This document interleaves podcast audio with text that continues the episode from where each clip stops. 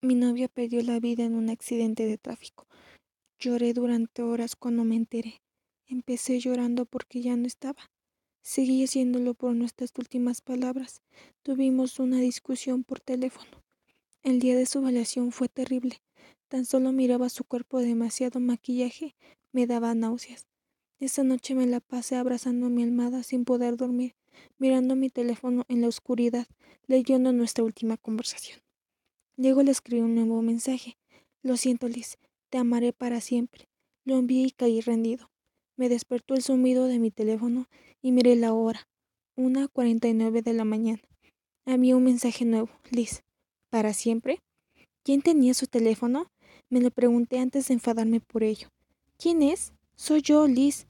Quien quiera que seas, por favor, para. Liz, soy yo, lo prometo, puedo probarlo.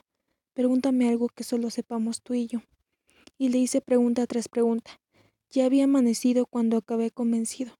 Me dijo que no podía decirme dónde estaba, pero que era un lugar increíble y que me estaba haciendo feliz.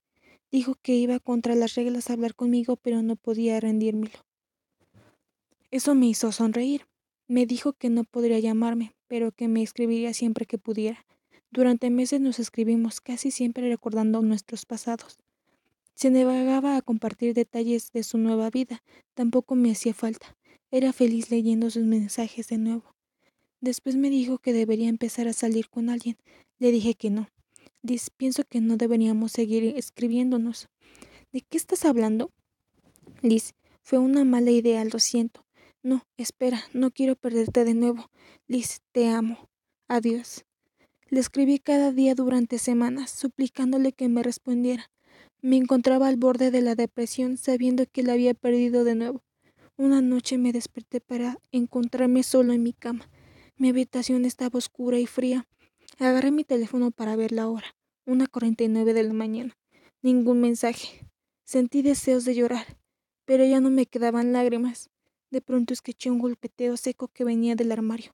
Miré ahí estaba ella. Despacio emergí entre mis camisetas colgadas. Incluso en la oscuridad sus rasgos delicados eran inconfundibles. Liz, susurré. Mi corazón se agitaba nervioso. No dijo nada, tan solo me miraba sonriendo. La luna desde mi ventana hacía que su pálida piel brillara.